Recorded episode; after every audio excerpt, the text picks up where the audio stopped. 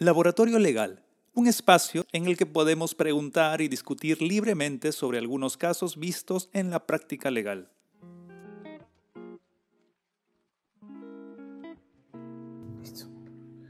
Bueno, bienvenidos ahora sí a un nuevo laboratorio legal.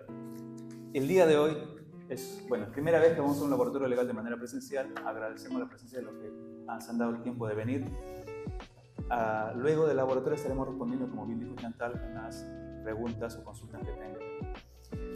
Eh, el doctor Joel Rojas es especialista en Derecho de Trabajo, tal como se señaló, es también este profesor de Derecho de Trabajo en la UTP y quien ha tenido, eh, digamos, la predisposición de poder acompañarnos en este laboratorio para hablar sobre algo muy interesante, que es estas restricciones a la tercerización e intermediación laboral con la dación del Decreto Supremo 01-2022 perdón, TR y que ya está para iniciar este 22 de agosto del 2022.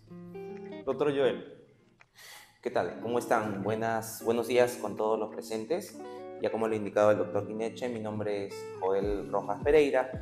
Eh, actualmente eh, trabajo en la Superintendencia Nacional de Fiscalización Laboral, okay, eh, soy docente también en la Universidad Tecnológica del Perú.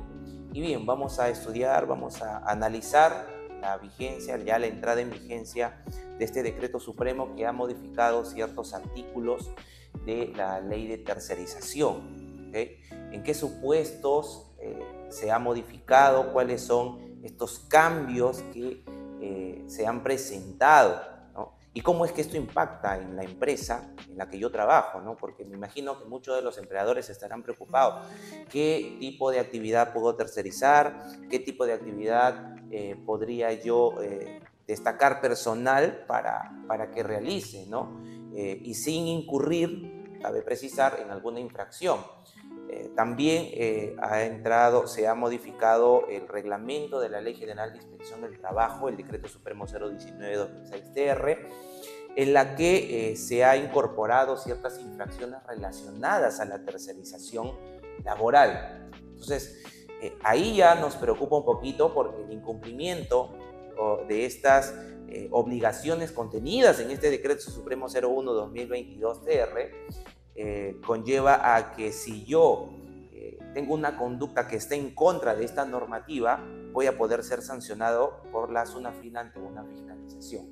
Y eso justamente es lo que no queremos, ¿no? Es lo que no queremos. Así es. Doctor, a ver, para iniciar y para meternos a analizar este tema, primero eh, queremos saber cuál es la diferencia entre tercerización e intermediación laboral. ¿Qué es cada uno?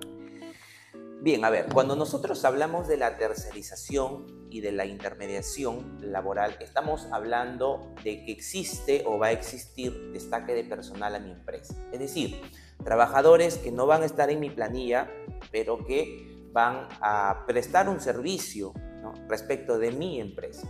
¿okay? Entonces, ahí hay una similitud.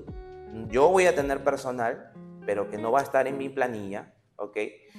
Eh, sin embargo, la diferencia radica en que los trabajadores o las empresas intermediadoras van a destacar personal que va a estar bajo la subordinación de el empleado. Es decir, yo le voy a decir qué hacer, ¿no? yo le voy a decir qué cosa tiene que, las indicaciones que tiene que realizar, ¿no? Eh, va a tener un horario de trabajo, pero va a estar bajo la subordinación de mi empresa como eh, empresa principal. La empresa usuaria. Usuaria, exactamente, la empresa usuaria de servicio. Entonces, yo voy a poder controlar a los trabajadores y darle e impartirles disposiciones, órdenes, en el caso de las empresas de intermediación. ¿okay? Por otro lado, eh, en este caso es simplemente la provisión de personal. Y esto está pues eh, dividido en personal temporal o las actividades temporales, actividades complementarias eh, o actividades especializadas. Entonces, digamos que yo tengo un trabajador que eh, está de licencia por eh, maternidad. Entonces, yo podría contratar a una, una empresa de intermediación que me destaque personal para cubrir esa plaza. Tengo un trabajador que, por ejemplo, se fue a estudiar al extranjero por un año y ya no tengo quien cubre esa plaza, entonces la empresa de intermediación destaca un personal para que cubra esa plaza. Entonces, no va a estar en mi planilla, pero sí yo voy a disponer y voy a ordenar y voy a verificar y va a estar bajo mi subordinación como empleador, ¿no? Eh, como empresa usuaria o como empresa. Entonces, eh, otra diferencia que podemos encontrar con la empresa de o con, la, con esta figura de la tercerización es que eh, hay un registro obligatorio que tiene que realizarse ¿no? ante el RNI. Entonces, ahí también la, el registro es distinto, es diferente ¿no? con la empresa de tercerización. Para yo poder constituir una empresa de intermediación, tengo que tener como mínimo eh, un capital de 45 UIT que a diferencia de las empresas de tercerización no se requiere, no, necesito. En el caso de la intermediación también necesito tener una carta fianza, que va a ser en favor del Ministerio de Trabajo o en favor de la empresa usuaria. ¿Para qué me sirve esta carta fianza? Pongámonos en el supuesto de que yo tenga trabajadores destacados y la empresa usuaria no cumple con el pago, no cumple con el pago de la remuneración de alguno de los trabajadores destacados. Entonces, ¿yo qué puedo hacer como empresa Ejecutar esa carta fianza para que se le pueda pagar el, eh, la remuneración o el beneficio que ha dejado de percibir ese trabajo. Entonces, en ese sentido, ya encontramos que existen varias diferencias con la, eh, con la tercerización. Disculpen Son diferencias, digamos, sustanciales. O sea, a ver, según lo que indica es una empresa de intermediación, su capital, 45 BTS, estamos hablando 45 de más, de 200 mil Exactamente. Este, una carta fianza. Así es. También para asegurar el pago de los beneficios. Así es. Su registro en el, en el RENIL. En el RENEIL, también es obligatorio. Entonces, por eso es que ustedes pueden advertir que no existen muchas empresas que presten estos servicios de intermediación laboral. Son muy pocas, poquísimas, yo diría casi nulas, ¿no? porque si ustedes se dan cuenta los requisitos son bastante altos para poder prestar este servicio. Sin embargo, en el caso de las eh, empresas tercerizadoras, ahí sí tenemos bastante, bastante.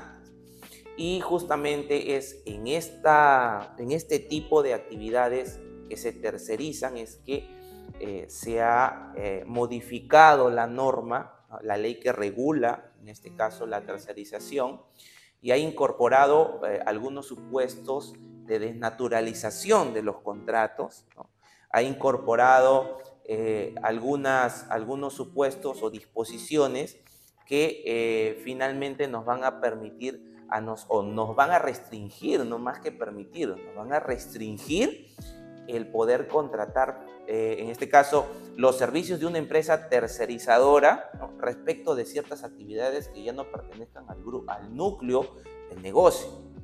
Y ahí entramos ya en el, cambio existente. Digamos que el cambio realmente ha surgido en el hecho de que hay situaciones en las que ya no se va a poder tercerizar Actividades que ya no van a poder tercerizarse porque se ha incorporado un nuevo concepto respecto del núcleo del negocio.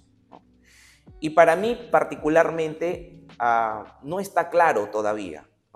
¿no? está claro porque la ley en este sentido, este decreto supremo, no lo ha definido de una manera muy completa, ya haciendo una autocrítica de lo que es nuestra normatividad. ¿no?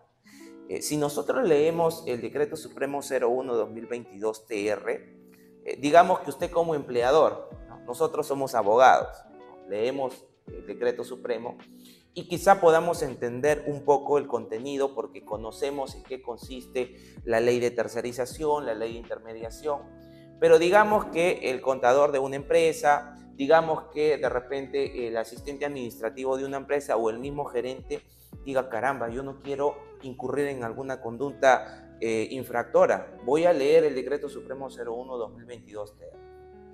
¿Y qué pasa? Lo leemos y eh, nos confundimos, ¿no? ¿Qué pasó acá? ¿Qué es lo que tengo que hacer? ¿Cómo es que tengo que actuar?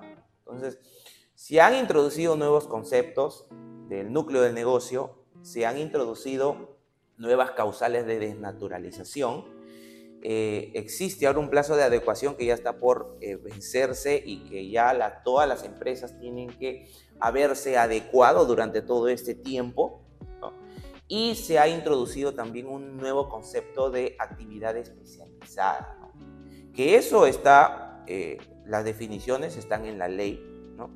están en, su reglamento, en el reglamento de la ley. Sin embargo, eh, queda todavía cierta, cierta duda que esperamos podamos eh, aclarar, porque nosotros considerábamos y pensábamos, oye, quiero tercerizar un servicio. ¿Qué puedo tercerizar?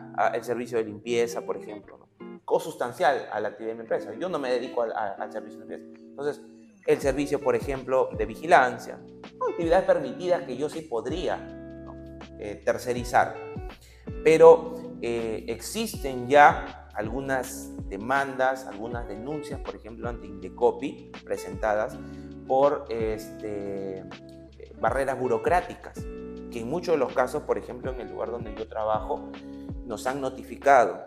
Una de las empresas, por ejemplo, sí del Perú, ¿no? hay una medida cautelar en la que se ha establecido que eh, mientras eh, no se resuelva la controversia, del Perú va a poder seguir contratando mediante servicios de tercerización ¿no? este, y destaque de personal a las, Entonces, de esos mismos servicios que hasta la fecha lo sigue haciendo. ¿no? Lo que ha hecho sí el Perú, o incluso varias empresas, en este caso es demandar o presentar una acción de amparo, una demanda de amparo para que no se le aplique la norma.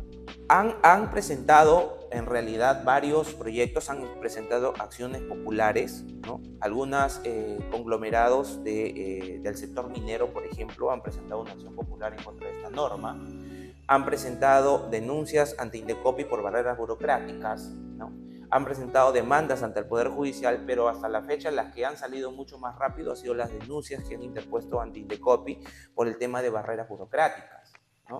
Entonces, si bien es cierto esta ley hoy en día no está muy clara, porque ahora le vamos a dar una lectura juntos para que podamos entenderla. Sin embargo, lo que sí debemos comprender, por lo menos, es el tema de eh, qué cosa es el núcleo del negocio, de acuerdo a esta incorporación del nuevo concepto, ¿no?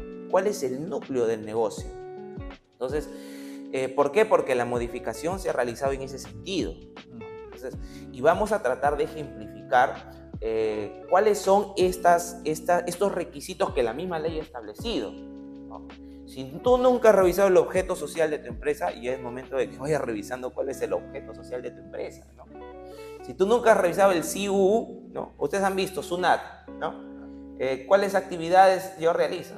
Y entre otras que la misma ley ha señalado, que la misma ley ha señalado. Entonces, vamos a darle un vistazo para que podamos entender un poquito dónde se ha efectuado el cambio, ¿no? O cumplo con cualquiera de estos eh, requisitos, ya mi empresa cumple para, eh, para o corresponde la actividad al núcleo del negocio. Entonces, no podría tercerizar. Y que no podría tercerizar. Justamente a eso vamos. Entonces, es el núcleo del negocio forma parte principal de la actividad, eh, forma parte de la actividad principal, en principio, ¿ya?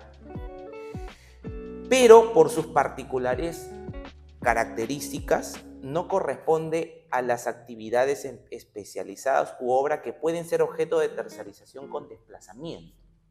Y ahora la misma ley ha establecido ciertos requisitos porque ustedes saben que en, las actividades, los servicios de eh, tercerización, existe un desplazamiento continuo del personal. Es decir, que a diferencia de la intermediación laboral, el, desplazamiento no va a ser continuo ni, permanente, va a ser temporal. ¿no? ¿Por qué? Porque la licencia de maternidad puede durar tres meses, la, puede durar un año de repente la licencia del trabajador, que se fue por estudios a España, digamos. Entonces, en este caso, a diferencia de la tercerización, nosotros hablamos, no va a corresponder a actividades especializadas, obras que pueden ser objeto de tercerización con desplazamiento, en este caso el desplazamiento continuo. Entonces, ha establecido la misma ley ciertas condiciones, es decir, como lo vamos a ver más adelante, que en un semestre, por ejemplo, es decir, en seis meses hay un número de horas determinadas, hay un número de horas determinadas que son 440 horas, si mal no, si mal no recuerdo, en la que yo puedo destacar personal. Es decir, va a haber un destaque, un desplazamiento de manera continua. Y hay un número de días, que también la ley ha señalado, en la que yo no podría superar este número de horas o este número de días respecto del desplazamiento de mi personal. ¿Ok? Entonces, ya tenemos que eh, no corresponde a estas, el núcleo del negocio no corresponde a las actividades que son especializadas u obras que pueden ser objeto de tercerización o desplazamiento. Perfecto. Ahora, para que nosotros podamos identificar el núcleo del negocio en un caso concreto, debemos de observar qué cosa. Aquí vienen los requisitos establecidos en la ley. Yo les decía hace un momento que debemos observar qué cosa. El objeto social de la empresa. El objeto social de la empresa. Ahora, el, problema está que muchos, muchas empresas se constituyen con un objeto, creo que de tres hojas diciendo por si acaso me vaya a dedicar también a otra actividad. Por si acaso, ¿no? Por si acaso, ¿no? Y eso, eso pasa, ¿no? Cuando constituimos una empresa, mi objeto social va a ser no solamente el de restaurante o de venta de alimentos, sino también el de elaboración, el de comercialización y el de... Ahí le metemos todo, ¿no? Le metemos todo por si acaso me vaya mal, por si acaso venga este otro virus, ya me dedico a otra cosa, ¿no? Entonces, a muchas empresas, por ejemplo, a la fecha han tenido que cambiar su, el objeto social de su empresa, ¿no? Debido a la pandemia, ¿no? Ya no eres restaurante, ahora es restobar, ¿no? Restaurantes, pero ya no son bares, ahora son restaurantes que te venden tragos, que te venden licor. Entonces, se dan cuenta cómo ha ido modificándose, ¿no? Entonces, miremos el objeto social de la empresa, pero no solamente vamos a mirar el objeto social de la empresa, lo que también tenemos que hacer es identificar a la empresa, lo que identifica a la empresa frente a sus clientes. ¿Qué es lo que te identifica, qué es lo que identifica a tu empresa como cliente? Ah, ok. Yo me dedico, por ejemplo, a, eh, tengo un restaurante, digamos, ¿no? Entonces, yo vendo comida, ¿no? Pero también vendo, este, eh, trago, ¿no? Eh, soy un bar, ¿no? Me dedico al rubro del bar. Perfecto. Pero ¿qué es lo que identifica tu empresa? Si yo les menciono, chicos, este, o señores, vamos a Perú Bar, ¿qué piensan ustedes cuando decimos vamos a Perú Bar? Digamos de nuevo Chimbote, no de acá, de nuevo Chimbote. Ah, vamos a recomer unas ricas alitas. No. ¿A qué vamos a ir? A tomar unos tragos. Es lo que identifica a la empresa frente a sus clientes. Entonces, usted tiene que preguntarse, ¿qué es lo que identifica a mi empresa, la empresa donde yo trabajo, con mis clientes? Yo puedo, puedo prestar varios servicios. Perubar vende, este, vende comida también. Vende alitas, vende pollo este, frito, pollo, o chicharrón de pollo, ¿no? no vende gaseosas. Pero ¿qué es lo que identifica? ¿Qué es lo que identifica a tu empresa respecto de tus clientes? Entonces, segundo lugar que ya tenemos que considerar para saber si esa actividad pertenece o no al núcleo de la empresa, al núcleo del negocio. Tercero, el elemento diferenciador de la empresa dentro del mercado en que desarrolla su actividad. ¿Cuál es ese elemento diferenciador de tu empresa? ¿Cómo te diferencia o en qué se diferencia tu empresa respecto eh, de, eh, eh, dentro del mercado en que tú te desarrollas. Ah, por ejemplo, yo vendo, este, tengo una tienda de ropa, digamos, un centro comercial, y yo vendo ropa, vendo este, zapatillas, ¿no? Vendo pomadas. Renzo Costa, por ejemplo. ¿ya? Vendo billeteras, ¿no? Vendo casacas, ¿no? Pero ¿cuál, en qué se diferencia dentro del mercado eh, respecto de sus actividades. ¿Qué cosa vende? Cuero. Cuero. Vende cuero. Entonces, eso lo diferencia la empresa dentro. Entonces, si yo quisiera, por, por ejemplo, o, digamos que el objeto social de, esta empresa, Renzo Costa, es, ¿qué cosa? Vender, ¿no? ¿Cierto? Pero, ¿qué lo diferencia? Es la venta de cuero, ¿no? Porque decimos, ah, la billetera que tenemos es de muy buena calidad. Yo tenía mi billetera que me duró como 6 años, o 7 años una billetera. ah, es de ah, la diferencia, ¿qué lo diferencia en el mercado? Ah, la venta de ese producto. Entonces, ya tenemos tres eh, consideraciones que debemos tomar en cuenta. ¿Para qué? Para saber si es que esa actividad pertenece o no al núcleo del negocio. Entonces ahí ya nos vamos a poder ir dando cuenta si es que esa actividad yo la puedo tercerizar o no. Porque si pertenece al núcleo del negocio, no la voy a poder tercerizar. ¿no? no la voy a poder tercerizar. Entonces, ya tenemos tres. La cuarta, la actividad de la empresa que genera un valor añadido a sus clientes. Entonces, yo dentro de mi empresa puedo desarrollar múltiples actividades. Pero ¿cuál de esas actividades que yo realizo, cuál de esas actividades que yo realizo le va a generar un valor añadido? Es decir, esa empresa tiene muchas actividades. Se dedica, digamos que, el estudio del doctor John Kinech. Presta servicios tributarios, de asesoría tributaria, presta servicios de repente de, qué sé yo, de, este, de asesoría legal, ¿no? aduanera, pero digamos que dentro de su empresa eh, lo fuerte sea la asesoría en materia laboral. Todos lo van a buscar a él por el tema laboral. Todos lo buscan a él por el tema laboral, porque el doctor es bueno en materia laboral. Entonces, cuando hablamos de un valor añadido para sus clientes, quiere decir que a mí ese, esa actividad que yo realizo tiene un valor especial. Eso yo no lo voy a poder tercerizar. Eso yo no lo voy a poder tercerizar. Y por último, la actividad de la empresa que suele tener reporte de mayores ingresos. Ahora, yo me pongo a pensar, ¿cómo es que voy a determinar que esa actividad tiene un reporte mayor de ingresos? porque en muchas de las ocasiones yo no distingo, ¿no? A ver, si yo me dedico a la venta de, cuero, digamos, de objetos de cuero, pero no solamente ventas de, objetos de cuero, sino me, dedico también a la venta, por ejemplo, de este, a, ver, de ropa, por ejemplo, de polo, ¿no? Pero mi, fuerte es la venta de cuero. Pero también vendo polos de algodón, vendo jeans, entre otros, ¿no? ¿Cómo yo voy a distinguir en cuál de mis actividades tiene mayor ingreso? tendremos que revisar el registro de venta. Exactamente. Reviso el registro de venta y tendría que hacer un desglose ¿no? de mis actividades. Porque si no, ¿cómo voy a saber yo cuál de estas actividades tiene mayor ingreso? Porque para de repente, y es una chamba ya para los contadores, ¿no? Es un trabajo más añadido porque vamos a tener qué cosa hacer? A verificar cuál de estas actividades ¿no? de mi empresa me va a reportar un ingreso mayor. ¿Por qué casa? Ah, de todos los ingresos yo reporto simplemente. O sea, yo no voy a hacer la distinción como contador. Todos los ingresos yo los reporto, los declaro, ¿no? Los declaro en temas tributarios. yo no necesito desglosar nada. Yo lo que simplemente hago, todo lo que ingresa, ¿no? Yo lo contabilizo, hago mis reportes, hago mi, mi declaración y punto, se acabó.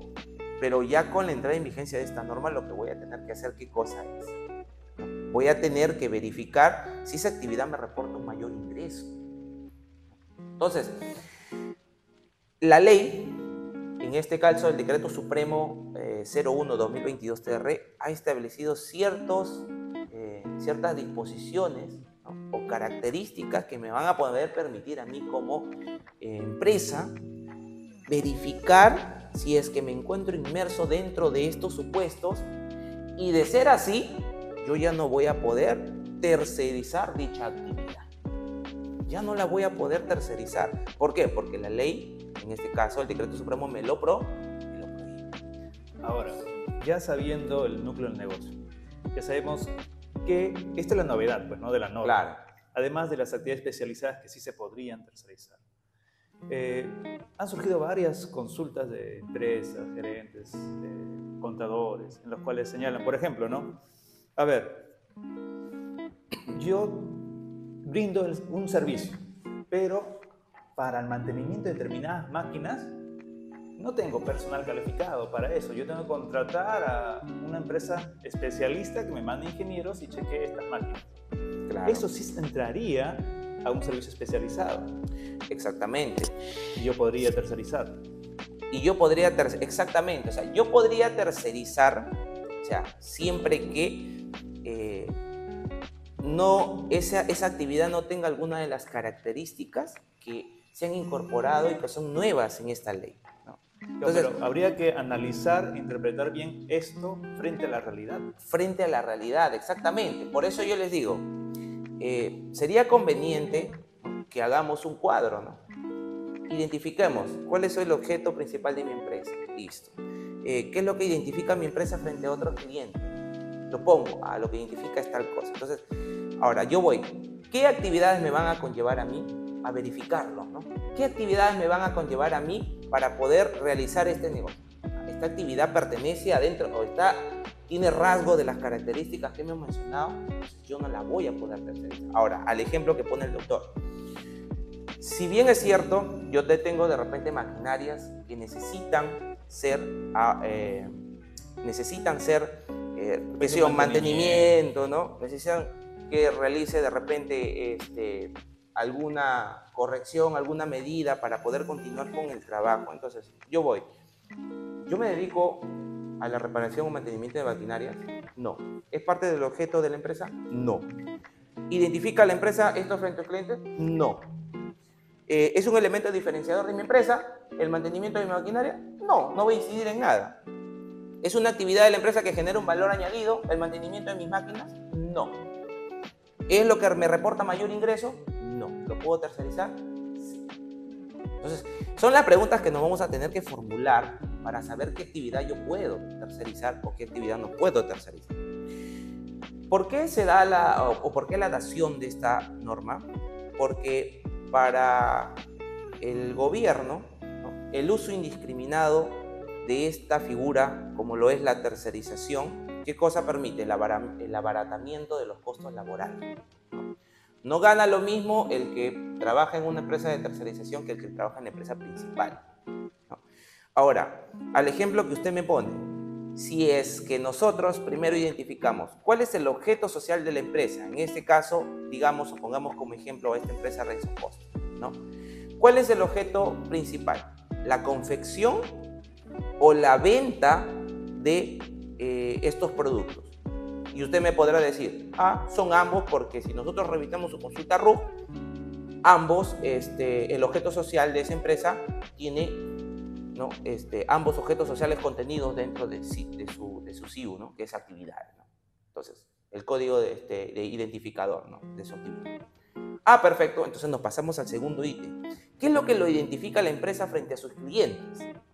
¿Es la confección o es la venta de sus productos? ¿Cómo lo identificamos?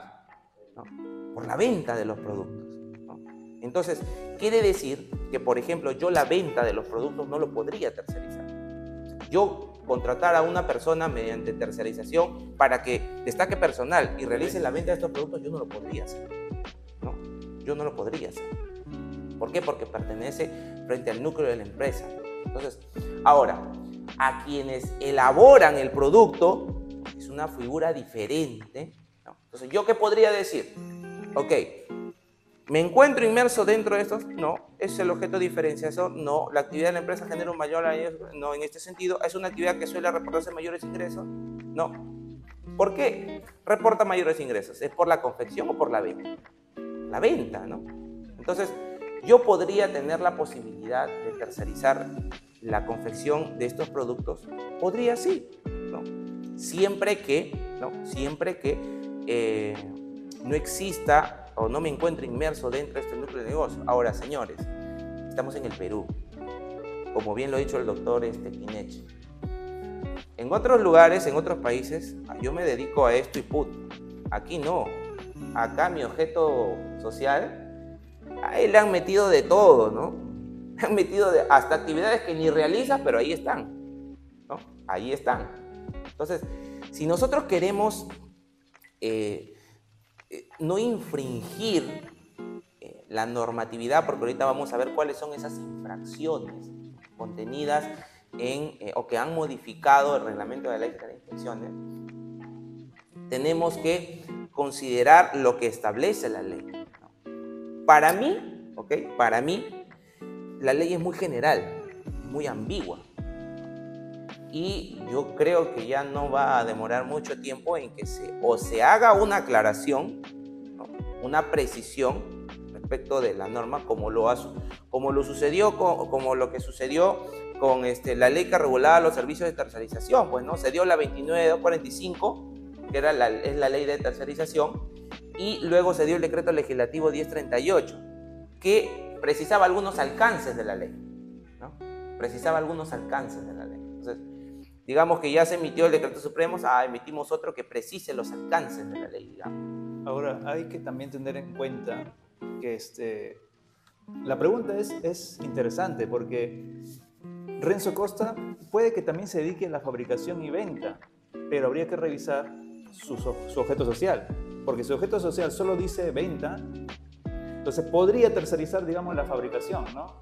Pero si su objeto social dice confección, elaboración y venta, ¿Y venta, no, ahí sí, ya no, sería parte de su núcleo de negocio. sería parte de, exactamente. Por eso yo insisto en que eh, aquí el, el artículo no señala que, ¿ok? el artículo no señala qué cosa, que estos tienen que concurrir de manera conjunta. No lo dice. ¿no? Entonces, si ya forma parte de alguno de los supuestos, entonces en ese sentido yo ya no podría tercerizar. Ya no podría tercerizar. Y como lo dice el doctor Quinet, en el caso de Renzo Costa, si es que su objeto social es la confección, la venta ¿no?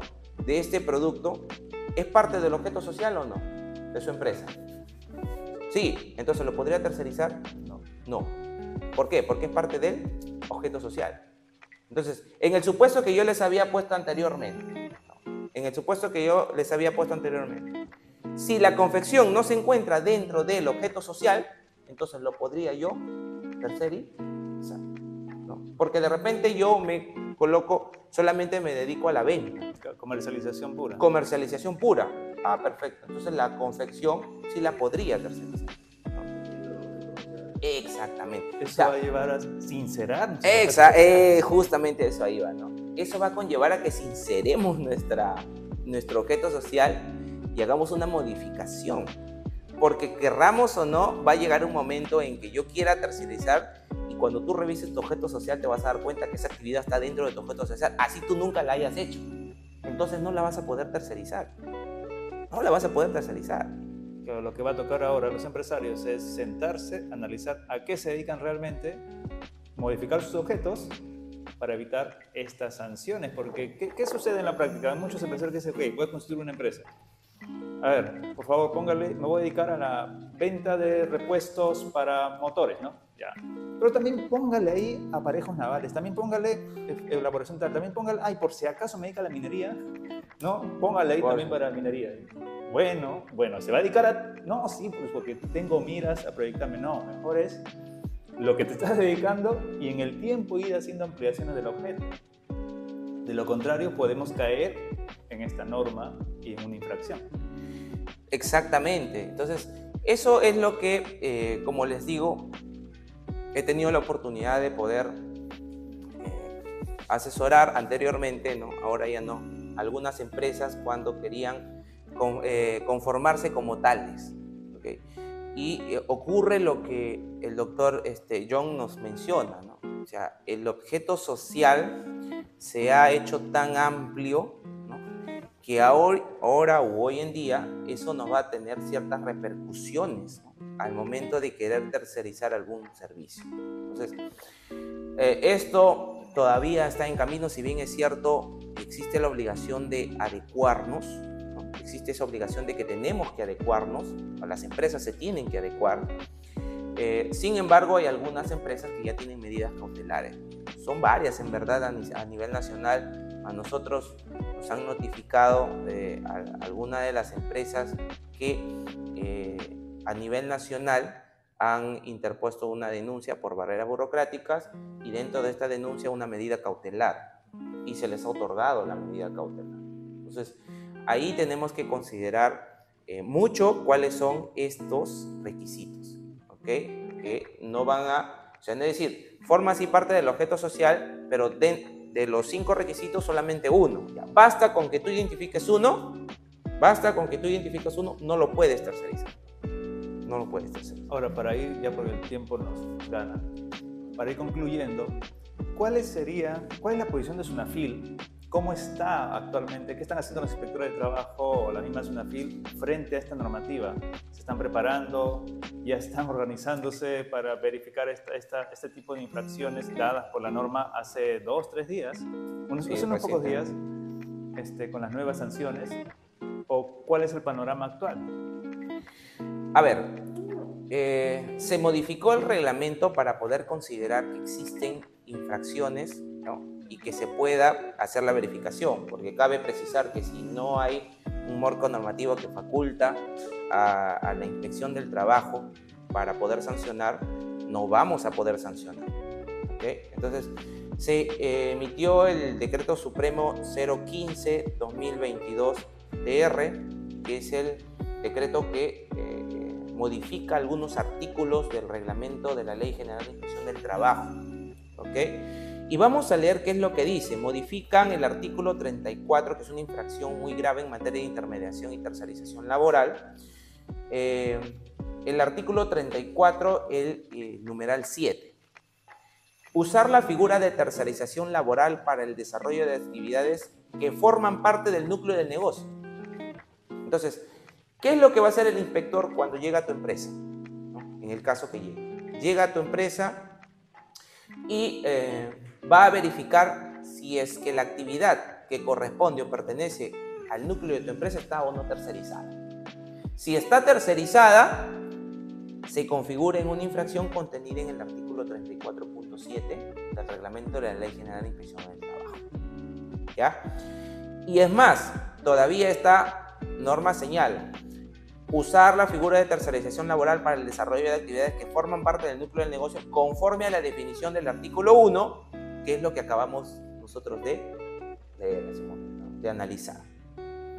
Del reglamento de la ley 2945 y del decreto 1038 aprobado por el decreto supremo 06-2008. Entonces, eh, ¿qué es lo que nosotros o ustedes como empresa tienen que conocer?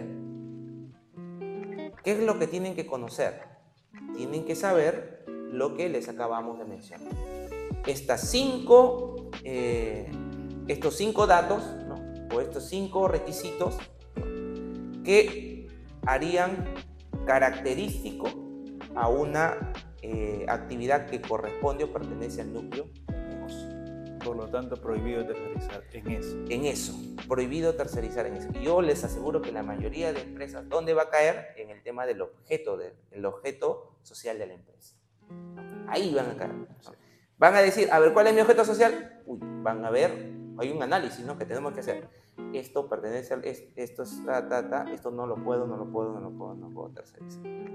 Entonces, ahí va a haber un tema. Lo segundo es eh, han incorporado otros artículos y por ejemplo, el artículo 33, ya como infracción grave, no muy grave, sino como infracción grave, el artículo 33.5, el incumplimiento respecto del contenido que debe ser incluido en los contratos de trabajo de los trabajadores de la empresa tercerizadora, según lo previsto en el artículo 4 de la ley 29245 que regula los servicios de tercerización, y el artículo 8 del 06-2008. Entonces, ¿qué es lo que regula? Ustedes saben que en las empresas de tercerización, ¿no? en las empresas de tercerización se tiene qué cosa? Informar al personal sobre la tercerización. Entonces, ¿qué, ¿qué es lo que va a verificar el inspector de trabajo? Va a verificar si es que tú en el contrato has informado al trabajador que esta es una empresa de tercerización porque en el caso de la intermediación no existe la obligación de informar al personal sobre la intermediación, pero en los casos de tercerización sí existe esta obligación de informar al personal. O indicarlo en el contrato. O indicarlo en el contrato. Se entiende de que si ya lo indicamos en el contrato, eso quiere decir que yo le estoy poniendo de conocimiento al trabajador sobre que el servicio que se presta es un servicio de tercerización. ¿Ya? Y por último, usar la figura de tercerización laboral para el desarrollo de actividades distintas a las actividades principales, conforme igualmente a las definiciones del artículo 1. Y usar la figura de tercerización laboral como simple provisión de personal. Eso ya se ha venido dando, eh, incumpliendo ya los requisitos de los artículos 2 y 3 de la ley 29.245, que es la ley de tercerización. Entonces, ahí ya tenemos varios supuestos que se ha ampliado, en este caso, las conductas que constituirían infractoras al ordenamiento jurídico laboral, particularmente este tema de la tercerización. Y ya el inspector va a poder tipificar, porque anteriormente no lo podía hacer porque no estaba contenido, ya va a poder tipificar la, eh, esta conducta dentro del marco legal. Así. A ver, aquí tenemos una pregunta. En caso de una empresa de transporte, por el contrato que tiene con una empresa distribuidora, ¿se puede subcontratar a otra empresa de transporte por falta de unidades? Empresa de transporte que no tiene la totalidad de unidades. Tiene, eh, de unidades y vamos a subcontratar a una empresa que tiene otras, otras unidades, no lo podríamos hacer. ¿Por qué? Porque el objeto social de la empresa, ¿cuál es? En este caso, sería la de prestar servicios de transporte. Ahora, pero, pero ahí, por ejemplo, podría haber otra figura, no la tercerización. No, exactamente. Pero sí una asociación empresarial. Una asociación empresarial o si no, el contrato de alquiler de ciertas unidades, pero el personal que labore en dichas unidades va a estar en mi planilla como empresa principal. Entonces, habrían dos figuras. Claro, habría dos figuras, ¿no? Entonces, yo me podría asociar, como lo dijo el doctor John, o podría realizar un contrato de alquiler de unidades vehiculares y el personal que va a laborar dentro de esas unidades vehiculares este, van a estar en mi. Aquí hay otra pregunta. En cuanto a las empresas constructoras, Generalmente las empresas constructoras subcontratan a otras empresas por especialidades. ¿Ya no se podrá subcontratar? A ver, ahí la pregunta es un poco amplia, ¿no? Porque eh, normalmente cuando hay empresas que, digamos, en su mayoría son consorcios, ¿no? Empresas constructoras, formas un consorcio y luego hay, existen diferentes empresas que realizan dicha actividad. Por ejemplo, ¿no? Digamos, eh, una empresa se dedica a la... Vamos a restaurar el parque, ¿no? Una empresa se dedica a demoler, otra empresa se dedica a, realizar el pavimento, otra empresa se dedica a levantar algunas estatuas, por ejemplo. Entonces, cuando ya nosotros hablamos acerca de la tercerización, ¿no? porque vamos a contratar, tendríamos que verificar si mi objeto social, ¿qué cosa es? Es la construcción y de acuerdo a lo que hemos estudiado, de acuerdo a lo que hemos revisado, es parte o no del objeto social de la empresa. La pregunta es, ¿lo podría tercerizar? Ya no lo podría tercerizar. ¿Se dan cuenta la, la incidencia que va a tener la entrada en vigencia de esta norma? ¿Ok? ¿Por qué? Porque yo reviso mi, mi, eh, mi contrato, eh, mi objeto social. Y si mi objeto social es la construcción, entonces yo ya no voy a poder subcontratar ¿no? esa actividad. ¿Y por qué? A menos que me consorcie. A menos que me consorcie, ¿no? Y ya tenga mi operador tributario y ya de esa manera yo podría, sí, tener una, dos o tres empresas que van a ejecutar, pero cabe precisar que en, normalmente en las empresas que son consorciadas o un consorcio de empresas, estas también tienen sus objetos, sus objetos sociales, ¿no?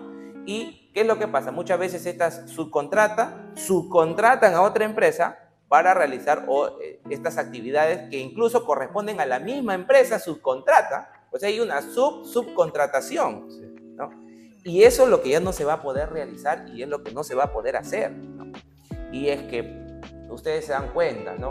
Existe mucho mm, el tema ya de la, de la corrupción, porque ustedes saben que en las, en las empresas de tercerización, este, hay ciertos requisitos que la misma ley ha establecido, ¿no? O sea, no es destaca de personal y ya, ¿no? Tengo que tener mi propia maquinaria, tengo que tener este, independencia, ¿no? Y entre otros, para poder considerarme como una empresa tercerizadora, pero ya en este caso no solamente vamos a considerar eso para que no haya una desnaturalización de los contratos de tercerización, sino que tenemos que verificar, en este caso, cuándo es que yo podría tercerizar dicha actividad si lo puedo hacer o no puedo hacer. Y esto, tema del objeto social, es un tema que, es, que entiendo yo que va a, a, impedir que muchos eh, realicen o contraten este tipo de servicios. Así es.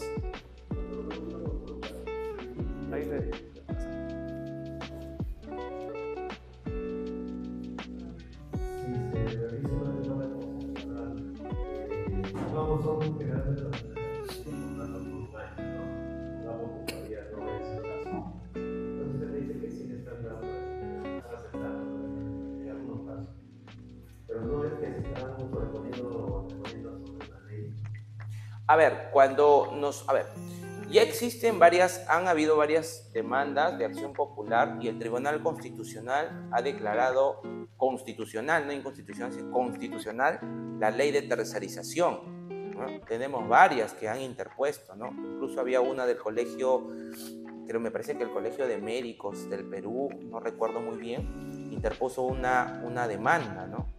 Y el tribunal dijo, no, es constitucional de acuerdo al artículo 2 de la misma ley. ¿no? Es constitucional porque los requisitos están establecidos. Sin embargo, esta ya es una figura diferente. Es una figura diferente. Existen algunas demandas que sí están en camino ustedes saben que mientras no se resuelva eh, la controversia existente, se va a aplicar, va a seguir aplicándose. Entonces, lo que han hecho algunas empresas, ¿qué cosa es? Es interponer una medida cautelar. ¿Qué es una medida cautelar? Es yo voy a poder seguir realizando dicha actividad ¿no? de manera temporal hasta que se resuelva el fondo de la controversia o el fondo del asunto. ¿no? Entonces, lo más rápido ahora que se está haciendo son las medidas cautelares en las denuncias que se están haciendo ante Indecopi por eh, barreras burocráticas. Es lo más rápido que está saliendo. Considerando que esto convertiría en barrera, se convertiría en una barrera burocrática.